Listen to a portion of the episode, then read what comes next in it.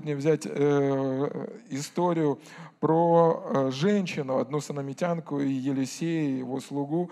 И известная история, я как-то уже проповедовал на основании этого места, но она очень интересная. И я верю, что Дух Святой сегодня проговорит нам что-то. Э, четвертая царств, четвертая глава, с восьмого стиха. И там написано, «В один день пришел Елисей в Сонам, там одна богатая женщина упросила его к себе есть хлеба. И когда он не проходил, всегда заходил туда есть хлеба. И сказала она мужу своему, вот я знаю, что человек Божий, который проходит мимо нас, нас постоянно святой, сделаем небольшую горницу над стеной и поставим ему там постель, и стол, и седалище, и светильник. Видите, много человеку для счастья не нужно. И когда он будет приходить к нам, пусть заходит туда – в один день он пришел туда и зашел в горницу и лег там. И сказал Гиезию, слуге своему, позови эту санамитян, э, санамитянку, санамитянку, слава Иисусу. И позвал ее, и она стала перед ним. И сказал ему, скажи, вот ты так заботишься о нас, что сделать бы тебе? Не нужно ли поговорить о тебе с царем или своим начальником? Она сказала, нет, среди своего народа я живу. И он сказал, что же сделать ей? И сказал Геези, да вот сына нет у нее, а муж у нее старый. И сказал он, позови ее. Он позвал ее, и стала она в дверях. И сказал он, через год в это же самое время ты будешь держать на руках сына. И сказала она, нет, господин мой, человек Божий, не обманывай рабы твоей. И здесь мы с вами встречаем историю про Елисея, его слуга Гиезия, и они служат, проходят этими путями, служат там народу, это народ в Санаме, и они путешествуют, и у них есть определенная нужда, им негде переночевать, негде голову преклонить. И смотрите, интересный, интересный вопрос. Они не просили эту женщину, чтобы она им что-то сделала. Они не просили, они просто служили так же само, как они служили до этого. И эта женщина, и она не делает это из скорости. Впоследствии, когда они спрашивают, что тебе сделать взамен, она говорит, да ничего, я среди народа живу нормально. И там написано, что это была богатая женщина. Она не просила их ничего взамен. Это было бескорыстное даяние. Она знала, что это человек Божий, и она сделала это как для Бога. Слышите? И э, потом э, эта женщина, она приходит, и они спрашивают, а что тебе сделать? Она говорит, да, в принципе, я ни в чем не, не нуждаюсь. И только Гиезия, уже не эта женщина, а Гиезия, э, слуга Елисея, он говорит, она хочет иметь сына. То есть она также не просила, чтобы Елисей высвободил слово о том, что у нее будет сын. То есть, ну, другими словами, это, эти ребята они получили, хотя они не просили. И эта женщина получила, она надеялась, она хотела, но она их о чем не просила. К чему я веду? Послушайте, послушайте. А возможно, за всеми кулисами, которые мы с вами живем, работает Бог, который не хочет просто тебя убить, наказать или прибить, но Он работает для твоего блага. Возможно, всякий раз, когда Бог вспоминает о тебе, Он хочет сделать для тебя что-то хорошее – Возможно, его планы на небе, слышите, они не во зло. И как написано Еремия, 29 глава, в 11 стихе, его планы для тебя, они во благо. И прямо сейчас там мозговой штурм, чтобы атаковать тебя благословениями Божьими. Возможно, весь этот план эти люди не просили, и эти люди не просили. Но Бог, который вкладывает желание в наше сердце, слышите? Бог, который вкладывает желание в наше сердце, вложил этой женщине желание позаботиться и вложил, и дал слово мудрости Елисею, чтобы он высвободил слово, и там произошло чудо. Слава Богу! Слава Богу! Возможно, послушай, послушай, но это удивительно, ведь мы служим любящему Богу.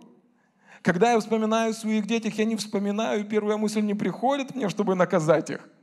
Первая мысль приходит ко мне, как я могу их благословить. Так же самое, когда Бог, Он вспоминает о тебе, Он не вспоминает для того, чтобы сделать тебе прыщик на лбу. Нет. Он вспоминает о тебе и ищет возможности, как тебя благословить. Римлянам 8 глава. Аллилуйя. Что-то опять, Саша, работает, не работает, это что? О, Римлянам 8 глава, там написано, при том знаем, что любящим Бога и призванным по Его изволению все содействует ко благу. Слава Богу, и мы знаем, что дословный перевод, он такой, что Бог может все обратить во благо. Слышите? Я имею в виду, что когда мы идем за Богом, Бог обращает нам все во благо. Бог обращает нам все во благо. Он ищет возможности, как принести благо в твою жизнь. Он ищет возможности, как принести благо в твою жизнь. Слава Богу! И это добрая, потрясающая и удивительная новость. Слава Богу! Слава Богу! Слава Богу! Аллилуйя! Слава Богу, если вас это не вдохновляет, если вас это не радует, я уже не знаю, что вам сказать сегодня. Но представьте, Бог неба и земли, для которого нет ничего невозможного. Прямо сейчас Он занят тем, Он думает, Он мыслит, у него на голове тут молнии стреляют, и Он думает, как бы тебя благословить, моего любимого. Аллилуйя! Слава Богу! Поэтому Давид пишет и говорит, этот день создал Бог. Да ты что? Я буду радоваться и веселиться. Почему? Он же приготовил для меня что-то хорошее. Он же имеет для меня что-то прекрасное. Он же хочет меня благословить. Я ему мешать не буду.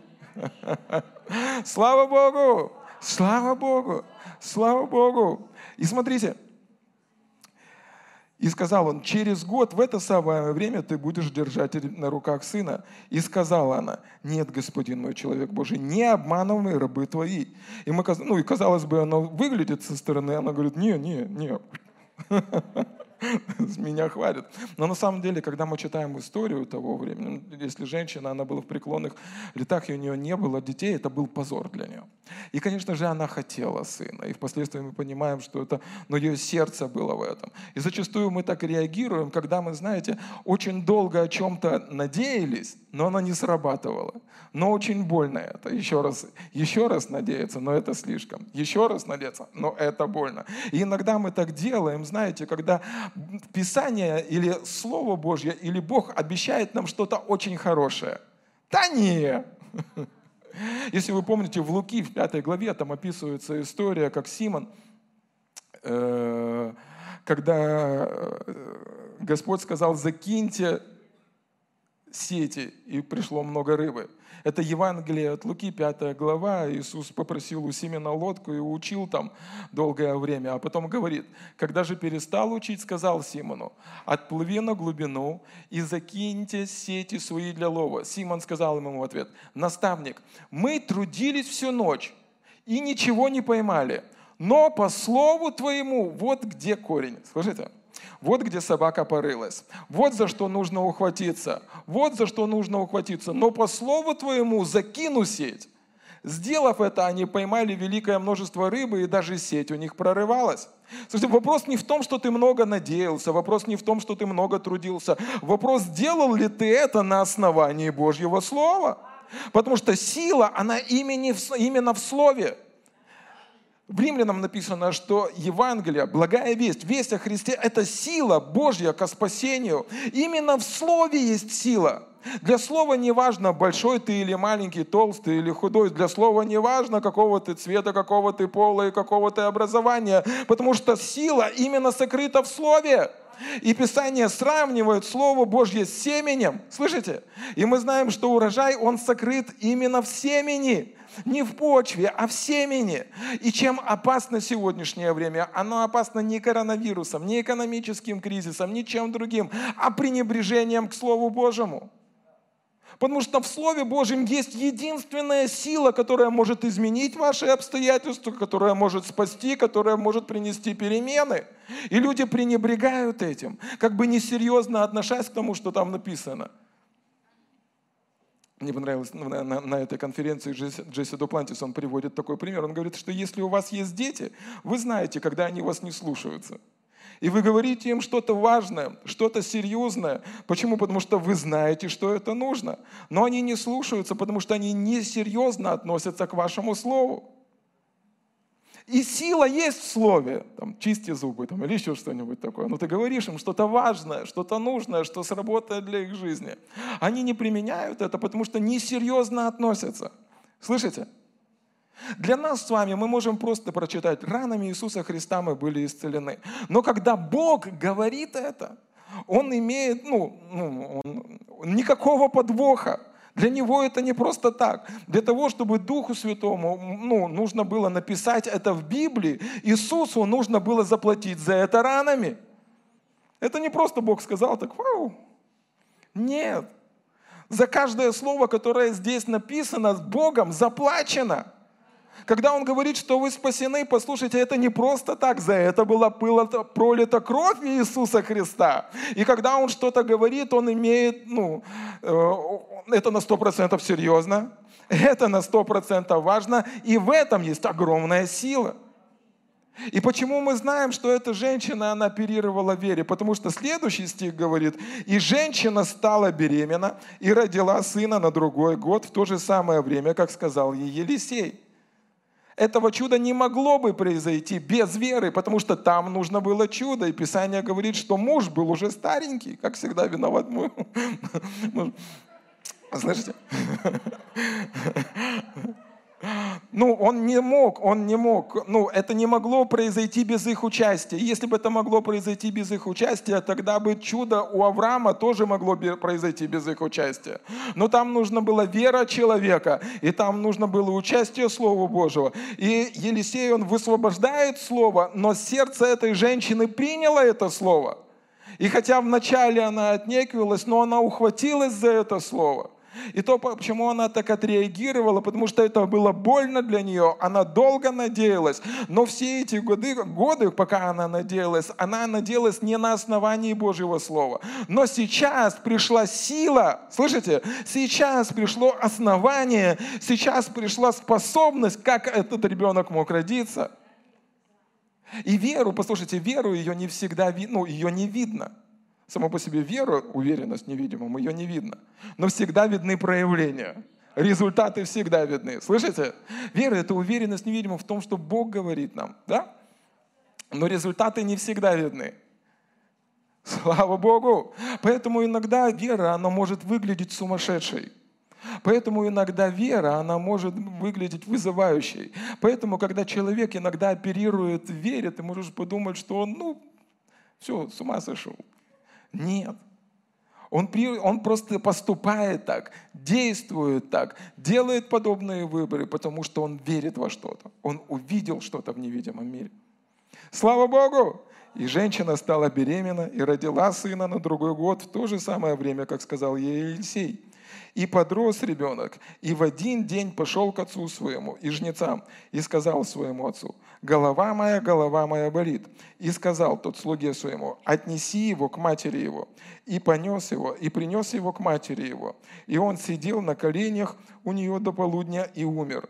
И пошла она, и положила его на постели человека Божьего, и заперла его, и вышла. С чего началось все чудо? С того, что сказал Елисей. У тебя будет ребенок. Было обетование. С чего начинается наше чудо? Слышите? Наше чудо. С чего начинается наше чудо? С обетования Божьего, со Слова Божьего. Бог не отвечает на вашу молитву, потому что вы очень в этом нуждаетесь. Бог отвечает на вашу молитву. Даже Иоанн, он пишет, что когда мы просим чего-то в соответствии с Его волей, Он слышит и отвечает. Вера не начинается в момент вашей нужды. Вера начинается, когда мы слышим Слово Божье. Потому что сила именно в Слове. Сила именно в Слове. Иногда мы можем говорить так, что испытания нас, нас закаляют. Испытания испытывают нашу веру но далеко нас не закаляют. Нашу веру закаляют слышание, и слышание, и слышание, и слышание Слова Божьего. Но для, для кого не секрет? Иногда такое бывает, что ты видишь обетование от Бога в Писании, а в реальности совершенно другое. У нее было обетование, обетование говорило о том, что будет сын. А реальность говорила, что он умер. Кто когда, у кого-то были такое, ну, кто-то понимает, о чем я. Библия говорит, что ранами Иисуса ты исцелен. Библия говорит, что Он восполнит всякую твою нужду. Библия говорит, послушайте, но даже из-за того, что что-то мы не видим в этом физическом, ну, или обстоятельства, которые идут не так, как мы с вами хотели, не меняют Бога. Его обетование не меняется, Его воля относительно нас не меняется, Его планы относительно нас не меняются. И если какие-то вещи не происходят, то, что не происходит, то, что случается, или другими словами, смерть этого мальчика не изменила силу обетования. В этом обетовании все еще оставалась сила для жизни этого ребенка. То, что, возможно, сегодня ты испытываешь какие-то симптомы, не отменяет силу ран Иисуса Христа. Дьявол не может исправить то, что сделал Иисус. Дьявол не может отменить то, что сделал Иисус. Слава Богу! Слава Богу! И в Марка написано, что наоборот, когда мы получаем обетование от Бога, именно тогда приходит дьявол – и зачастую гонение или сложности или давление, которые происходят в нашей жизни, это далеко не результат ну, того, что мы поступили как-то не так, это результат того, что мы получили и зацепились за Божье обетование. Потому что дьявол знает, что если он не остановит тебя, если ты не сдашься, ты обязательно получишь ответ от Бога и увидишь проявление того, о чем обещал тебе Господь. Эта женщина ухватилась за обетование, и чудо произошло в ее жизни, но пришло давление пришло гонение. Но гонение не изменило, слышите, давление не изменило силу обетования. И иногда мы можем сталкиваться в жизни с искушениями, мы можем сталкиваться с давлениями. И слово «искушение», которое зачастую используется в Библии с, э, с языка оригинала, переводится как «давление». И иногда какие-то вещи могут приходить в нашу жизнь, но они не меняют Бога. Не меняют. Не меняют силу слова не меняют. Смотрите, еще одно местописание Иакова, первая глава. Аллилуйя. Ух, сейчас будет жарко. Аллилуйя. Включайся. О, Иакова первая глава, Иаков пишет людям, которые находятся в рассеянии, в гонении. Это церковь, которая поверила в Слово Божие, ну, ранняя церковь, которая поверила Слову Божьему, но начались гонения, и их начали гнать. Э, людей начали э, сажать в тюрьмы, начались убийства христиан и все такое остальное. И церковь находилась в рассеянии, они все были в пехах. И они пишут Иакову, Иаков, ты нам проповедовал, что Бог добрый. Как теперь нам относиться к тому, что происходит? М? Давай нам, ответь на этот вопрос. И он, смотрите, пишет, второй, э, второй стих, с великой радостью, с великой радостью. Не надо меня так смотреть, я сейчас объясню. Я уже вижу я сюда посмотрю. Я, я имею в виду, просто не осуждайте меня, пока до конца не, не, не, не, не, не, не дослушали. С великой радостью принимайте, братья мои, когда впадаете в различные искушения, когда вы подвергаетесь давлению. Почему? Почему мы можем принимать это с великой радостью? Он говорит дальше, зная, мы должны, когда мы радуемся, мы должны что-то знать. Что же мы должны знать? Что это испытание нашей веры. Давление, которое пришло в твою жизнь, это испытание твоей веры. Это не просто испытание твоего иммунитета. Это не испытание твоих финансов. Это испытание того, во что ты веришь. То, что в сегодняшнем мире происходит, это испытание того, во что мы верим. Вот почему мы радуемся. Почему? Потому что есть вещи, которыми мы не можем управлять, но есть вещи, которыми мы можем управлять. Слава Богу! Это испытание для нашей веры. Аллилуйя! Слава Богу! Коронавирус не испытывает твое здоровье, он испытывает, во что ты веришь. Он испытывает, во что ты веришь. И там дальше написано, что испытание вашей веры производит терпение. И терпение должно иметь совершенное действие, чтобы вы были совершенны во всей полноте, без всякого недостатка. И здесь написано так, что когда ты проходишь это испытание с радостью, с терпением, и слово терпение означает, что ты не поддаешься этому давлению. Все так же с бодрой улыбкой, глядя на Иисуса, с радостью проходишь это давление. Или другими словами, ты не продавливаешься под это давление. Когда ты проходишь таким образом, твое терпение становится совершенным. И там написано, ты становишься совершенным во всей полноте, без всякого недостатка. Знаете, о чем это говорит? Непобедимым для врага непобедимым для врага. Он пробует прогнуть тебя так, он пробует надавить тебе здесь, он пробует наступить здесь. Не получается. Ты совершен во всей своей полноте, таким, как запланировал тебя Бог. Именно та победа, которая была обеспечена тебе Богом, вдохновлена Святым Духом, одержана Иисусом Христом. Слышишь? Слава Богу, ты становишься непобедимым для врага. Непобедимым. Когда ты приходишь, это давление с радостью. Ты понимаешь, есть давление. Ну что, кто, кто ж в нашей жизни без давления? Первый бросьте в меня камень. Но ты не, не, ну, не, не склоняешься под это давление, не поддаешься этому давлению. Наоборот, проходишь его с радостью, с терпением, с улыбкой на устах и в доверии Богу. Подобно этой женщине, смотрите, я зачитал этот стих, чтобы мы дальше начали понимать, почему эта женщина поступала именно таким образом. Почему эта женщина поступала так, как она поступила? Потому что, смотрите, умирает ее ребенок. Она никому не говорит, даже мужу. Берет ребенка, закрывает его в комнате, чтобы никто не видел. И ничего лишнего не сказал. И она ей отправляется к мужу. Что? Пророку, ну она вначале к мужу пошла. 21 стих, и она написано. «И пошла она, и положила его на постели человека Божия, и заперла его, и вышла. И позвала мужа своего, и сказала, «Пришли мне одного из слух и одну из ослиц. Я поеду к человеку Божьему и возвращусь». И эта мудрость этой женщины, знаете, в чем она заключалась? Она заключалась в том, что она не просила у мужа того, что он не мог ей дать. Она попросила у него только то, что он мог ей дать. Не просите у людей то, что они не могут вам дать. Я могу проповедовать тебе слово, но я не могу заставить тебя верить в лучшее будущее. Я могу ободрять, я могу молиться за тебя, и когда я помолюсь, сто процентов ты переживешь исцеление, но я не могу помолиться, чтобы отдать тебе свою веру, чтобы ты мог жить моей верой. Потому что вера, она приходит от слышания и слышания Слова Божьего. Не просите у людей то, что они не могут вам дать. Не требуйте от них то, что они не могут вам дать. Я могу помочь вам финансами, но я не могу, слышите, я не могу дать вам чувство безопасности в завтрашнем дне.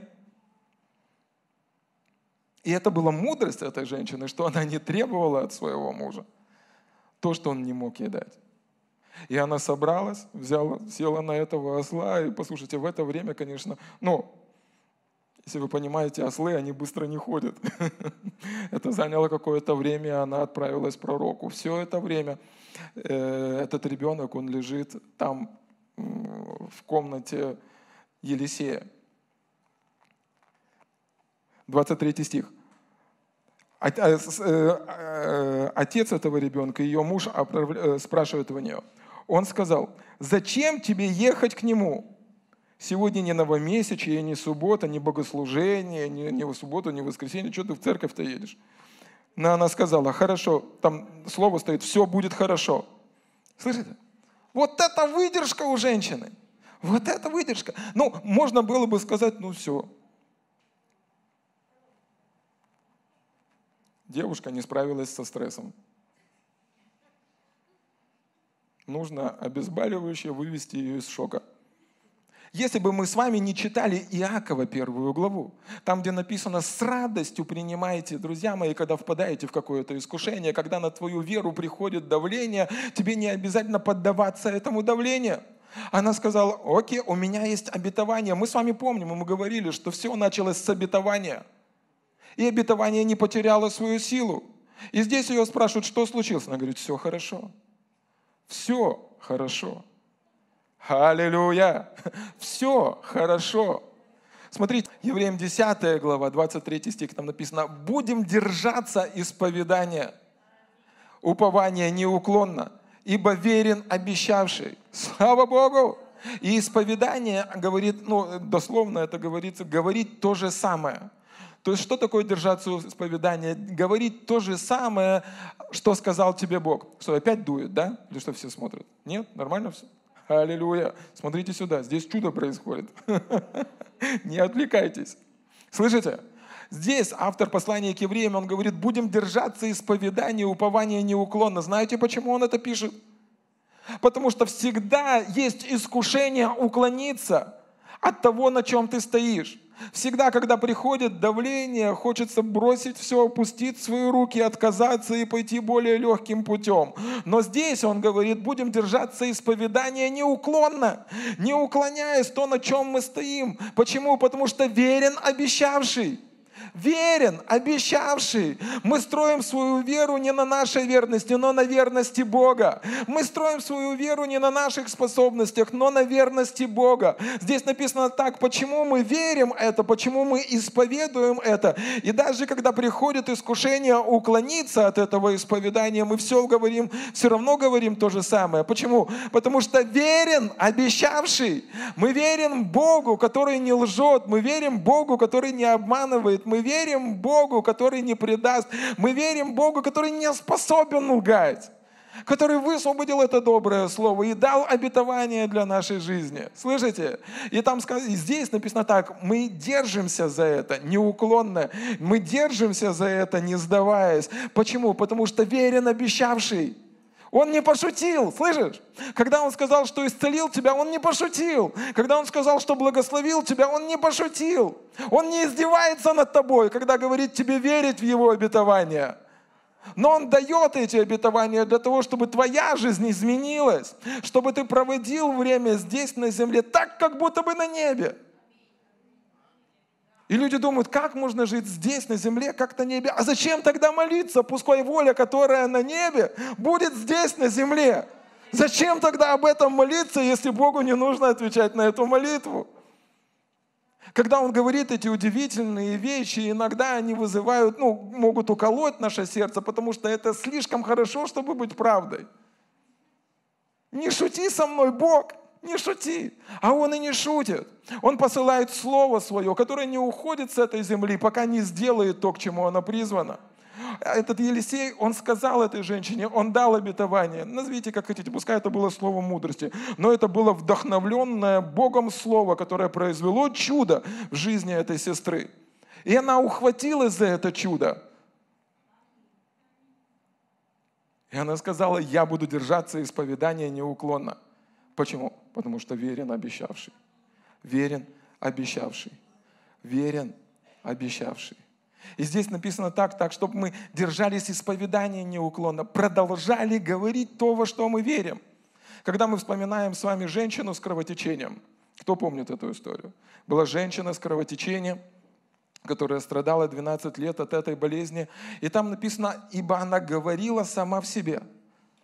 Там не написано то, о чем она думала. Там написано то, что она говорила сама в себе. И иногда нужно говорить самому себе, вне зависимости от того, что ты думаешь. И нужно говорить Слово Божье. И она верою прошла и взяла свое чудо, которое принадлежало ей по праву, и было от Бога. Слава Богу! Верен обещавший. Евреям 11 глава 11 стих, там написано, что Сара она приняла эту возможность родить. Знаете почему? Потому что верила, что верен обещавший. Верен обещавший. Что бы он ни обещал в твою жизнь, знай, что бы Бог не пообещал тебе, на каком бы обетовании ты сегодня не строил свою жизнь, важно, чтобы ты помнил, он верен, он не сдастся, он не отступит, он никогда не остановится. До тех пор, пока ты будешь продолжать ему верить, он не сдастся. Верен обещавший. Слава Богу! И муж ее спрашивает, чего в церковь-то ехать, какие проблемы? Она говорит, никаких проблем, никаких. 24 стих. «И оседлала ослицу и сказала слуге своему, веди и иди, не останавливайся, доколе не скажу тебе. И отправилась и прибыла к человеку Божию, к горе кормил. И когда увидел человек Божий ее издали, то сказал слуге своему Гиезию, это та санамитянка, побеги к ней навстречу и скажи, здорова ли ты, здоров ли муж твой, здоров ли ребенок? Она, здоровый. Здоровый. Как дела? Хорошо. Слава Богу! Верен обещавший. Я не знаю, что ты себе, Гиезия, думаешь, но у меня все хорошо. Это была серьезная женщина. Слава Богу! Слава Богу! Слава Богу! Она говорит, здоровы, здоровы.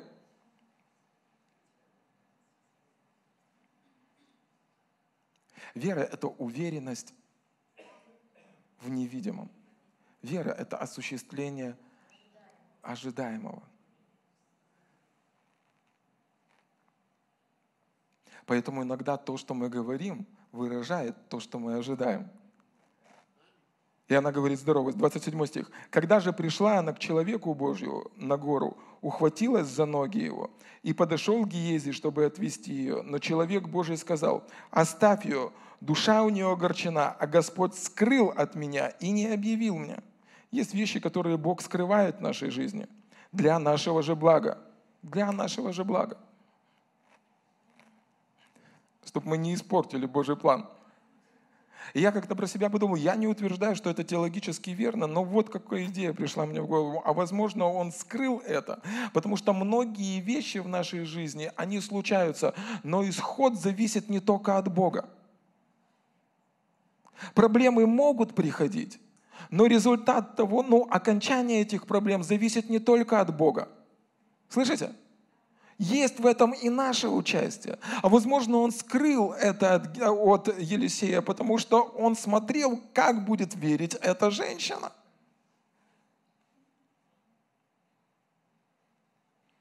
Аллилуйя! Аллилуйя!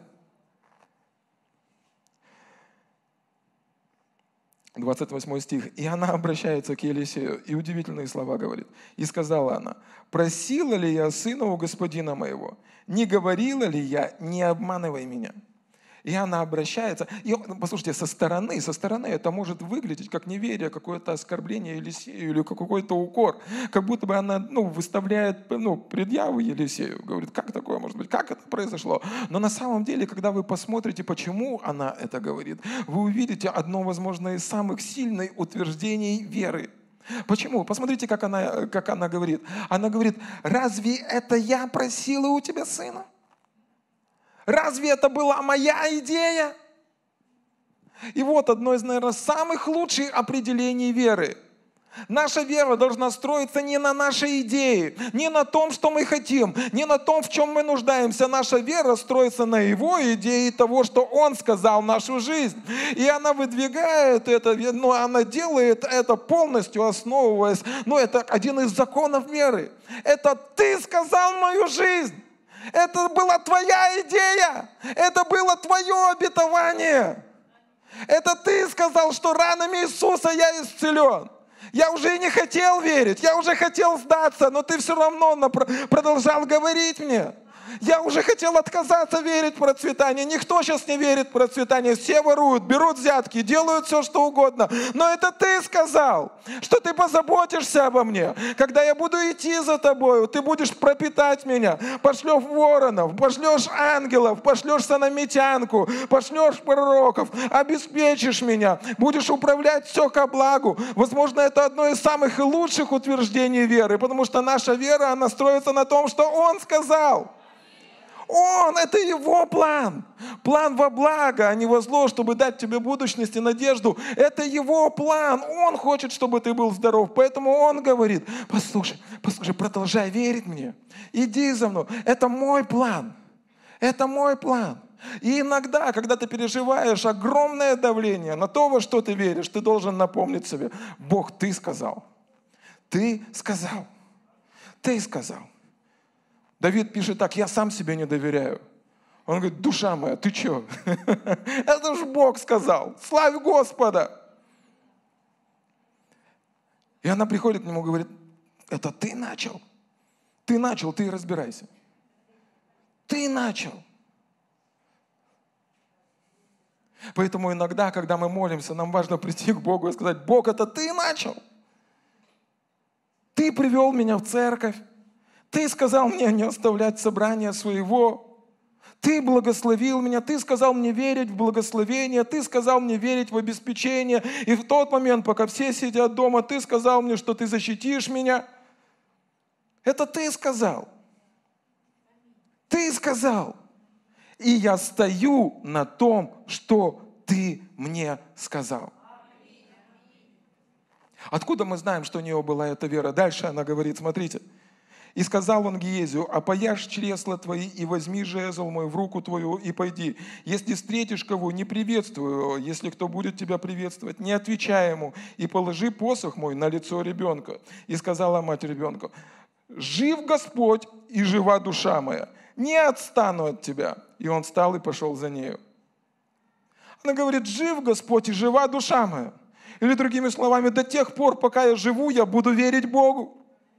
До тех пор, пока мое сердце бьется, я буду верить Богу. До тех пор, пока мои легкие дышат, я буду верить Богу. До тех пор, пока я буду говорить, могу говорить, я буду исповедовать Слово Божье. До тех пор, пока я могу смотреть, я буду смотреть Слово Божье. До тех пор, пока мои руки поднимаются, я буду поднимать их, прославляя Иисуса Христа. До тех пор, пока мои ноги ходят, это будут ноги благовестника. До тех пор, пока у меня есть силы жить, я буду славить моего Господа. Она говорит, послушай, но у меня есть обетование, я уже видела чудо. Она видела, как, ухватившись за Слово Божье, это обетование сделало чудо в ее жизни. И она говорит, у меня уже есть это слово. У меня есть обещание от Бога, я не отступлю. Не отступлю. Не отступлю. С радостью принимайте, братья. Тут была сестра. Мы, в принципе, все сестры, братья. Новое творение, в общем когда впадаете в различные искушения. Почему? Потому что испытанная вера ваша, зная, зная, зная, зная, зная, зная, зная, зная, что если сейчас ты не сдашься, ты будешь непобедим для врага. Слышишь? Вопрос не в том, что ты выиграешь одну битву, вопрос в том, что ты станешь непобедимым для врага. Потому что терпение должно иметь совершенное действие так, чтобы вы были совершенны во всякой полноте. Вопрос в том, что если сейчас ты преодолеешь это давление, ты поймешь, что есть обманщик, который не может тебя остановить, не может ничего с тобой сделать, не может тебя удручать, не может тебя закопать, не может тебя убить. Ты поймешь, что его слова всего лишь ложь, над которыми Бог говорит тебе, посмейся над этим. И кто-то скажет, пастор, как можно смеяться в такой ситуации? Это не моя идея! Это он начал! Он начал! Там так написано с радостью! Хотите контрольный выстрел? Он говорит, с великой радостью! Принимайте, мои братья и сестры, когда впадаете в различные искушения – это не я прошу вас радоваться. Это Бог просит вас радоваться. Слава Богу! Слава Богу! Слава Богу! И, и, и здесь происходит не то, что должно произойти. Я не знаю, почему так пошло, но так произошло. Смотрите. Гиезий пошел вперед их и положил жезл на лицо ребенка. Но не было ни голоса, ни ответа. И вышел навстречу ему и донес ему и сказал, не пробуждается ребенок. Елисей высвободил слово, Гезия поступил на основании слова. Была вера женщины, ничего не произошло. И здесь 80% верующих останавливаются. Остальные 20 выходят в церковь Благая Весть.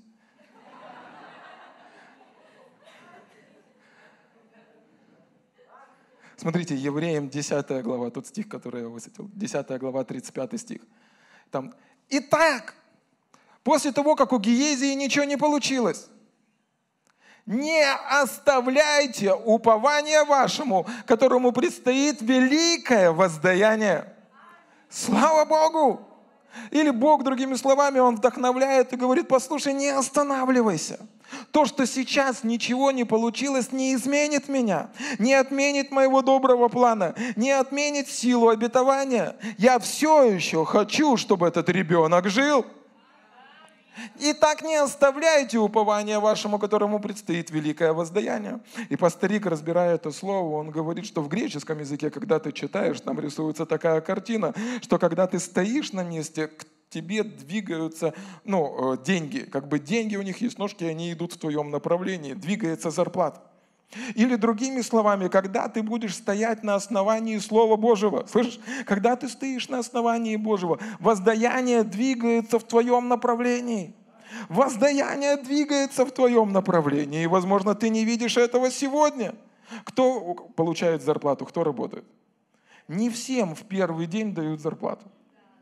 Но мы из-за этого не увольняемся. Потому что мы знаем, что верен обещавший, а если что, против него есть закон Украины, он должен выплатить нам зарплату. Слышите? Если в первый день мы не видим, что зарплата пришла к нам на карточку, мы не уходим с работы. Потому что мы знаем, что нашему упованию надлежит великое воздаяние. Слышите? У Гиезии не получилось. Ничего страшного. У тебя не, ты молился за исцеление, ничего не получилось. Ничего страшного. То, что ничего не получилось, не отменит силы исцеления. Ты верил в божественное обеспечение, ничего не получилось. Ничего страшного. Не оставляй упования своего, не уставляй упования своего, не уходи с территории веры. Потому что если ты уволишься, не дождавшись выплаты зарплаты, особенно в Украине. Точно? Не оставляй упования своего. Бог дал тебе свое обетование. Мы говорили, что в обетовании, именно в обетовании, именно в слове, именно в слове, в том, что высвободил Бог, вот там вот сила. Тот, кто ухватится, тот, кто поверит, кто тот поверит и примет это слово. Неважно, откуда ты, неважно, сколько тебе лет – Неважно, какого ты пола, неважно, с какой социальной прослойки, неважно, откуда ты, неважно. Потому что сила, слышишь, сила именно в слове.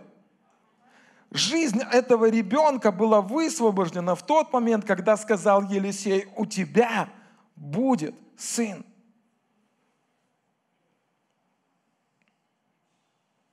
Все, что происходит с этим ребенком, это уже результат. Его рождение – это результат. То, что с ним произошло, то, что он воскрес из мертвых – это все результат. Начал он жить в момент того, когда Бог сказал. Не оставляй упования своего. Не оставляй упования своего. Терпение нужно вам, чтобы исполнить волю Божью, получить обещанное. Опять нужно терпение. Терпение. Никто не любит слово терпение. Кто любит слово терпение? Да никто не любит. Я сам не люблю слово терпение. Но здесь э, а, автор послания к евреям говорит, оно нужно вам. Для чего? Для того, чтобы получить обещанное. Слава Богу! Слава Богу! Терпение нужно вам, чтобы исполнить волю Божью, получить обещанное. Ибо еще немного, и очень немного, и многое грядущее придет, и не умедлит. Праведный верою жив будет. А если кто поколеблется, не благоволит к тому душа моя. Мы же не из колеблющихся на погибель, но стоим в вере ко спасению души. Это написано к тем людям, чтобы они не колебались. Или другими словами, если дьявол тебя заколебал, не нужно тебе на вот эти колебания – он пытается сдвинуть с тебя. Вы помните про Авраама мы читали Римлянам 4 глава, и там написано о том, что он не поколебался в вере, не, не поколебался в обетовании Божьем неверием. Вопрос не в том, что проблема большая. Вопрос в том, что кто-то должен ухватиться за обетование живого Бога, поверив, высвободить ту силу, которая есть в этом слове. Здесь написано, что человек, когда он колеблется, он не получает желаемого. Как бы ты ни плакал, как бы ты ни старался, как бы ты ни рвал на себе волосы, если ты не веришь Богу, сложно это сделать.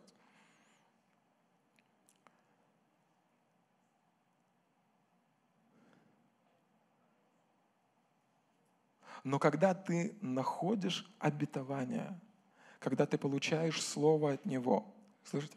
Когда ты получаешь Слово от Него. В этом обетовании уже есть сила. В этом обетовании уже есть сила. В этом обетовании уже есть сила для того, чтобы изменить твою ситуацию. Сегодня мир столкнулся с коронавирусом. Такое впечатление, знаете, он хочет перепрограммировать всех. Полная перепрограммировка. О чем проповедует сегодня коронавирус, знаете? Говорит, вы, церковь, была в, не, в неведении все это время. Все проблемы были решены, и все болезни были исцелены, кроме одной. И вы на самом деле были, как это, темные века там были, да, средневековье. Вот вы были все это время в средневековье. Вам нужно прогрессивное Евангелие. Сделайте шаг вперед. Верьте мне, говорит коронавирус.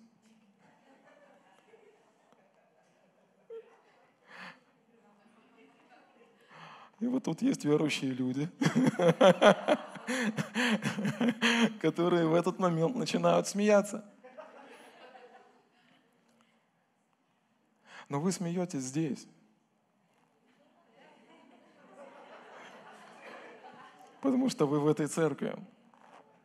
Но не везде над этим смеются. Я не говорю о том, что проблема маленькая. Я не говорю о том, что проблемы нет. Я не говорю о том, что давления нет. Давление есть. Огромное, огромадное. Огромное количество людей умирает. Я просто говорю о том, что это давление и это искушение не может отменить раны Иисуса Христа, не может справиться с ангелами, которые были поставлены для того, чтобы защищать людей, которые наследуют спасение. Я говорю о том, что это давление, если мы пройдем его с радостью, с терпением, не погибая под него, но в терпении преодолевая его, ничего не может с нами сделать. Ничего. Ничего. А как же это? Ничего. Ничего ты со мной, зараза, сделать не можешь. Ничего. Какая бы проблема ни выступила сегодня против вас, с ней было решено там, две тысячи лет назад на кресте, поэтому Исаия пророчески говорит, ни одно оружие, сделанное против вас, не будет успешно. Не будет. Не будет. И есть сложности, которые пытаются тебя перепрошить, перепрограммировать, направить тебя другим путем. Но все это всего лишь испытание для твоей веры. Они просто испытывают, во что ты веришь. Проверяют. Не Бог проверяет тебя, они проверяют.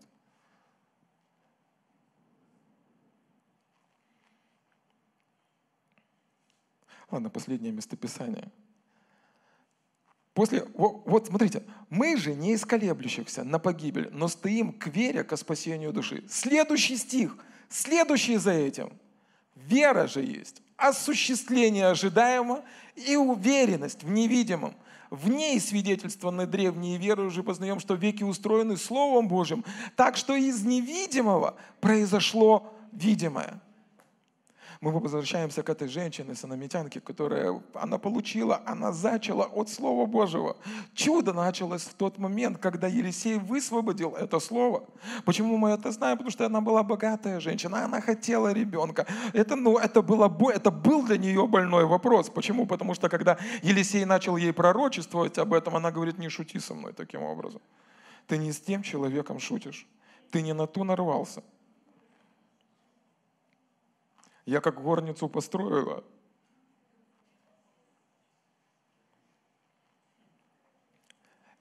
Это было важно для нее.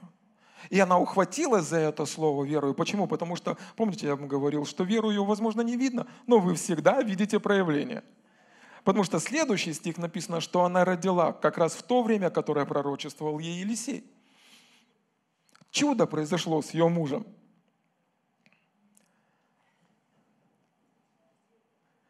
Верой уже познаем, что веки устроены Словом Божьим, так что из невидимого произошло видимое. Слово, оно, ну, там не было ничего видимого. Но из этого невидимого слова произошло видимое. И даже когда дьявол пытался что-то сделать, там была женщина, которая не поддалась на уловки сатаны и не согласилась со смертью обетованного сына. И враг ничего не мог с этим сделать. Верую познаем, что веки устроены Словом Божьим, так что из невидимого произошло видимое. Ничто не остановит Слово Божие. Хочет ли дьявол остановить? Хочет. Хочет ли он, чтобы не было воли Божьей здесь, на этой земле? Хочет. Но его но он не может остановить тех людей, которые ухватились в это верою. Аминь.